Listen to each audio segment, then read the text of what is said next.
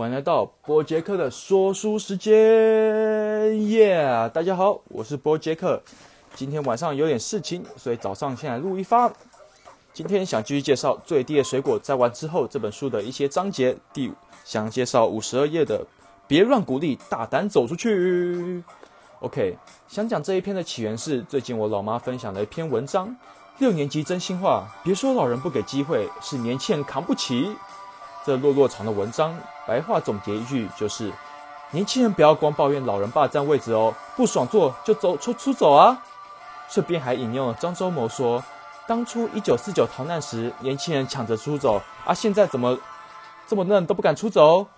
其实这篇文章我觉得蛮蠢的啊，所以我就刚跟我妈说，这不过是一家之言，有点肤浅。我同意。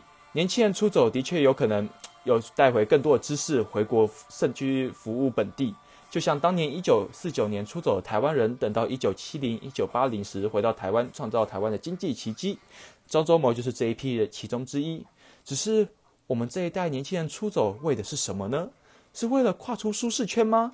但说真的，台湾的确啊，活的三三三餐吃的蛮滋润的。不过台湾也面临着低薪以及过劳的事实。过劳死的新闻比比皆是，这样似乎也不是很舒适啊！而且现在资讯这么发达，单纯只是想要出去跨出舒适圈，其实并不能并不一定能够助长你的国际观。有时候可能出国反而还在看一些台湾的综艺节目啊啊，其实并并并不一定硬可以增长自己多大多大的国际观。那我们来看，身为一个高站在高处资源拥有者的角度，以及政策决定者的角度来看。如果他们都鼓励年轻人出走，会发生什么事情呢？我们来举菲律宾来做例子好了。大家都知道，菲律宾是一个非常大的外劳输出国，而输出的不止外劳，还有很多的知识分子以及精英分子。这样的产业结构在一开始的确为他们赚进大把大把的资金，为 GDP 贡献良多。但等到他们的产业也面临产转型困境时，他们才发现，干没有人才可以帮他们转型啊，因为人都跑到世界各国去了。所以我想说的是，如果回到台湾来看，如果身为一个高高度的角度的来看，如果你把年轻人都鼓励出走了，那等到台湾需要人才时，谁还回来帮你啊？那我还看，我想说的是，我认为年轻人，当然年轻人成天抱怨别人、抱怨老人是绝对没有前途的。但是如果是以一个资源拥有者的角度来看，所能达到的最高高度是叫年轻人接受现实，而没有一丝反省，甚至去。警觉现在环境因素，那我觉得是非常的可笑的。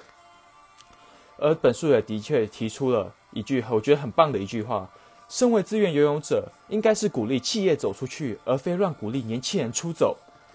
这个时代是年是软体当道，硬体已经不流行了。身在台湾就已可以服务全世界。台湾其实地理位置不错，上可接日韩，西可接中国大陆，东南可接整个东南亚市场，地理位置是十分不错的。而我们来看瑞典这个人口不到千万的小国，音乐产业就非常得走出去。现在美国 Billboard 百大单曲中有三分之一不是瑞典人作曲，就是瑞典人制作的。